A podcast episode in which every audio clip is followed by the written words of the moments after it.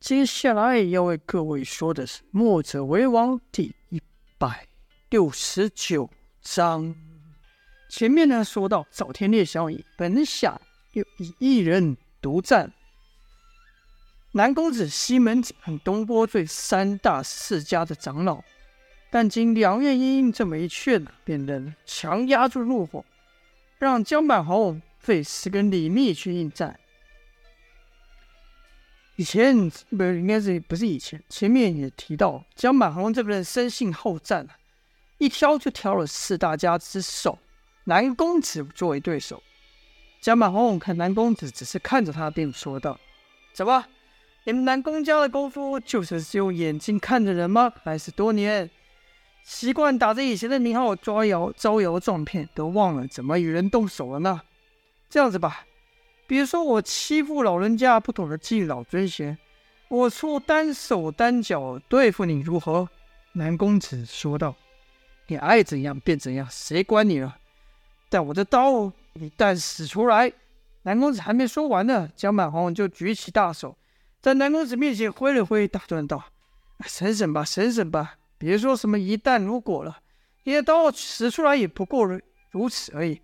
你要真比你那脓包儿子强。”闭上嘴，用实力证明吧！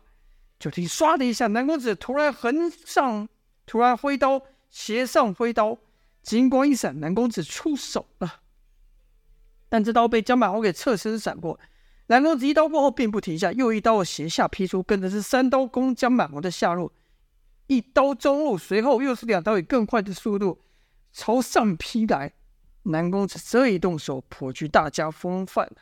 虽然没有像南宫烈士明艳刀那样凭空起火，但这黄金宝刀配上他南宫家的独门内劲，也是热得异常啊！这一连数招可都没有伤到江满红。江满红一闪躲之际，还频频嘲笑道：“可以呀、这刀招绵密，刀劲炎热，有几分大宗家的气度，确实比你那脓包小子强多了。”看来你多吃几年的饭还是管用的。南宫子哼了一声说：“还轮不到你这小辈对我指指点点。”说完又挥出三刀，江满红绕圈闪避。南宫子本以为数招内就能把这家大言不惭的小辈给打败，所以一出手就是狠招快招。哪知道江满红这身体大归大，移动起来也快得很。南宫子以刀追人啊，这刀是越使越顺手。张满红虽然都避过了南宫子的刀招，但觉得对方南宫子的刀劲传来的热气是越来越盛。虽然说和赵天烈的炎阳劲相比还差多差远了呢，但南宫家的热劲内功确实有他独到之处。南宫子的刀技是锐利的，不像南宫烈那样张扬，反而像是把热劲给凝聚后发出。随着南宫子内息的吹动啊。这刀气的距离还可以变得更长。江满红开始还闪躲的轻松，有空回嘴，但随着南宫子的刀越来越锐利，刀招越来越凌厉，刀劲越来越炎热，江满红也不禁说道：“有两下子不错，看来够我玩一回了。”南宫子毕竟比南宫烈老练多了，不会受言语的刺激胡乱出招，所以不管江满红怎么说怎么酸他。南公子只是专注在自己的刀招上，绕了几圈后，南公子发现江满红的身法并没有什么无迹可寻的，好像纯凭着反应闪躲。南公子心想：这个不知天高地厚的晚辈，给你一点教训，让你知道厉害。说罢，刀招一变，一个横削，一个下劈，刀锋所指之处虽不是江满红，但这两道却封住了江满红闪避的方位。跟着就看南宫子手腕一翻，金光一闪，使出明艳刀法中的一招烈焰冲天呐、啊！江满红就觉得眼前金光四眼，退路变封。江满红大喝道：“好，这才够看！”跟着直接挥拳朝南宫子打去，听砰的一声响，南宫子退去了，而且面上一阵红红辣。南宫子喝道：“你这家伙居然这么疯！”原来刚才江满红那一拳要是慢一些，这手。就得被南宫子的金刀给削去。再看江满红，也不是无伤啊，他胸口留了一个巨大的刀痕，而且刀痕处的血还在沸腾滚烫着呢，那只是被南公子的金刀跟南宫家独特的内劲所伤到了。但江满红一点也不害怕，反而乐道：“我疯狂嘛，啊，我们本来就都是野兽，你以为穿上衣服会说话就不一样了吗？在我看来，根本没什么不同。我们现在不就跟野兽一样在拼命吗？”南公子看出来了，眼前这红胡子家伙就是个武痴，而且还是个难缠的武痴，武功高强的武痴啊！跟这种人讲道理是行不通的。南公子知道，对付这种人只能以武力说话。于是南公子把刀横在身前，说道：“我这把刀老了，杀人可能不行，但杀头野兽应该不是问题。”江满红回道：“是吧？可我这拳还年轻得很呢，而且我这拳头有点奇怪啊。”专门打那些倚老卖老的老家伙，就像你。话一落，南公子就觉得一股劲风拳风迎面而来，忙挥刀上挡。与此同时，下盘又有一道劲风扫来，南公子不由得一惊，心想：这招不成招的活人，居然还能拳脚并用！赶忙一翻刀面，使一招烈火焚日。这招啊，是当初南宫烈困住公孙丑的，但此时南公子不是用来攻敌，而是用来防御。江满红就觉得面前金光一片，好似凭空出现一道金色的热焰墙啊！但南江满红会收招吗？当然不会。他要退了就，就就等于承认自己破不了南公子的防守刀招。就听江满红喝道：“我就看你这刀墙能能维持多久！”南公子本以为江满红会硬攻啊，试着打破他的刀网，所以只好将内技再再度提升。使整个刀墙变得更绵密，而且刀劲更为炎热。可奇怪的是，南公子感觉到江满红的拳劲，却没有感觉到有砍到江满红啊！就看江满红还的双拳还是停在南公子的刀墙前，打出的拳脚也没收回，而是以极慢、极慢、极慢的速度前进。在江满红的内气推动下，那拳那脚虽然没有打出。可以让南公子感觉到两股浑厚的压力。江满红能使出这一招，可大出南公子的意料之外。他知道自己这一刀要慢下来，立刻会被江满红给突破，只得继续催劲挥刀，心里暗想：像他这个混人，居然会这等高明的拳法，怪哉怪哉！而江满红若只是想拳脚停住，南公子大可说刀变招，可。江满红以这样极慢的速度出拳，而且拳头还不断的发发劲啊！对江满红来说，本身也是耗力甚巨。但战斗若不这样，对江满红而言就没趣了。就看江满红咧嘴笑道：“老东西，看我俩谁先坚持不住？是你先力气耗尽，刀招变慢，被我一拳突破刀枪打死，还是我内劲先持续不了，忍不住先出手，让你这刀宝宝刀。”把我的手脚给削了，嘿嘿，我看是你的输面比较大。江满万南公子的战斗持续着，我们把镜头换到另外一边。当江满红和南公子打得激烈的时候，李密和东郭东郭醉啊也没闲着，就听李密说：“啊，那边打得很火热，我们是不是也该活动活动啊？”东郭醉看李密这一副江湖术士的模样，不屑地说道：“真想不到我有这一天，随便一个江湖术士也敢来找我，一个是找我挑战。”李密说道：“哎，前辈，先别急着感慨，等你败了再来感慨也不迟啊。”东郭醉说：“看你这样子，好像算了你会赢似的，你算得准吗？”李密回道。啊，要说平时嘛，算的是七七八八，但这一次却是十拿九稳。东郭醉说：“是吗？你就这么有把握？”李密回道：“因为对手是你呀，我根本不用算就知道结果了。”东郭醉叹了口气，缓缓的把枪抬了起来，说道：“看来我们的几个老骨头还这回真是彻底让人给看扁了。”李密说。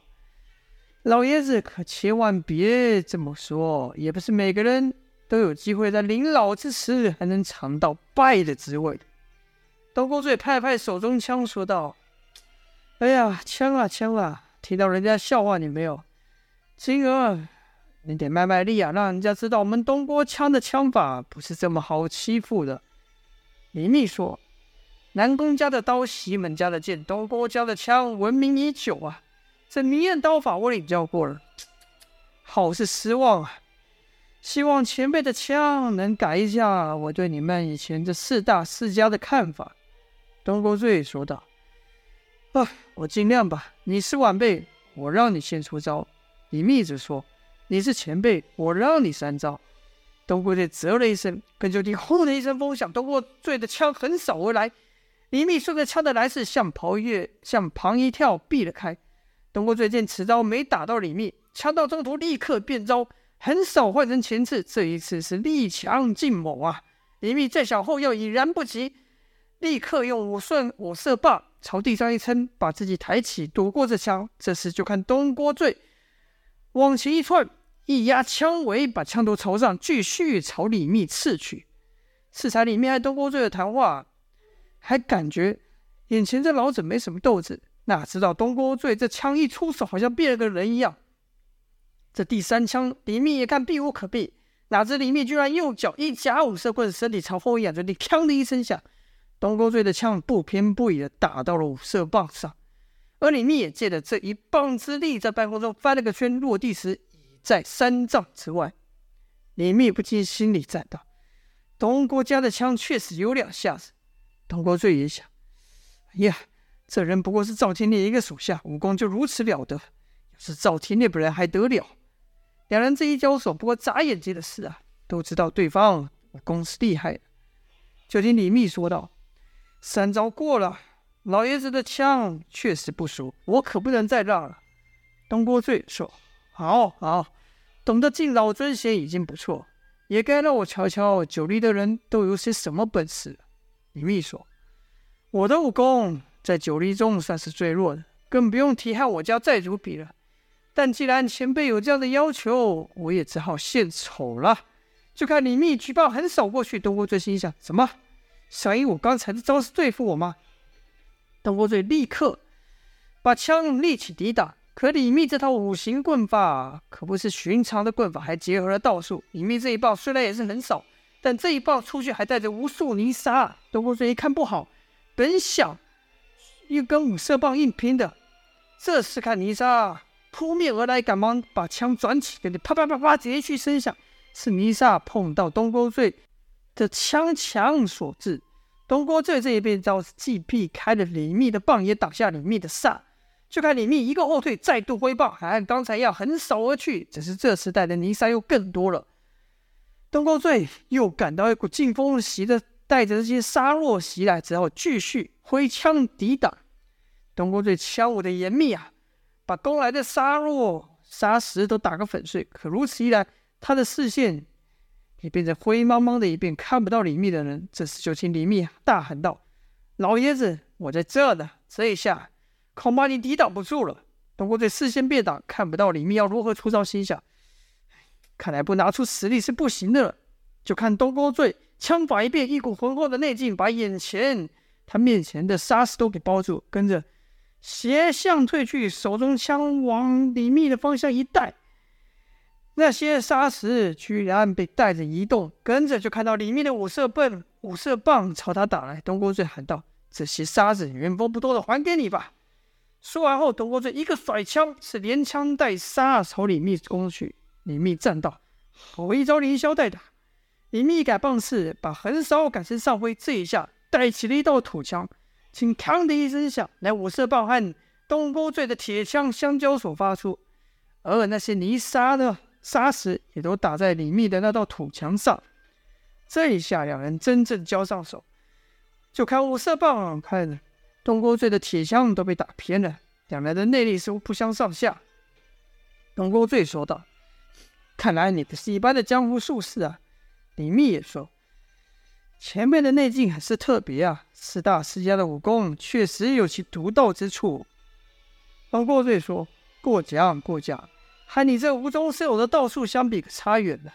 李密说：“老爷子，你也别谦虚了，你的内劲可生成一股奇特的旋风，把我的沙石给包住，很是厉害啊。”东郭醉说：“好一阵子没使出这招，今日破例让你给逼出来了。李密说：“既然出招了，那就别保留了吧。”李密的话音刚落，五色棒又打去。这次人走刚猛一路，东郭醉一枪斜里挑去，李密跟着又连攻连攻三棍，都被东郭醉给一巧劲挡开。李密道：“前辈别想闪了，出力吧。”适才李密三棒虽然被架开，但也被李密看出东郭醉的手法。李密这一棒以更快更重的四道击出，打的是东郭醉枪的重心之处。东郭醉见避无可避，只得再次运起独门的内劲旋风劲来硬拼。李密就感到五色棒要碰到李东郭醉的铁枪前，先被一股无形的风墙挡住。五色棒虽然还是穿过了风墙，但劲力明显被削弱许多，而后我才碰到东郭醉的枪。跟着两人各退三步，李密心想：看来要收拾这老家伙还不容易呢。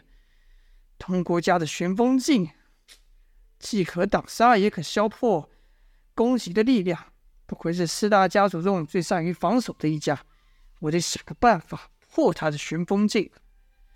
喂，好了，本章就先讲到这边了。李密对上，这边讲了。江满红对上南宫子，李密对上东郭醉之后，这场大战会如何如何了结呢？请大家再继续收听下去啦！感谢各位的支持，今天就先到这边了。下播，希望大家还喜欢这个故事。三大世家对上九黎四柱，敬请期待。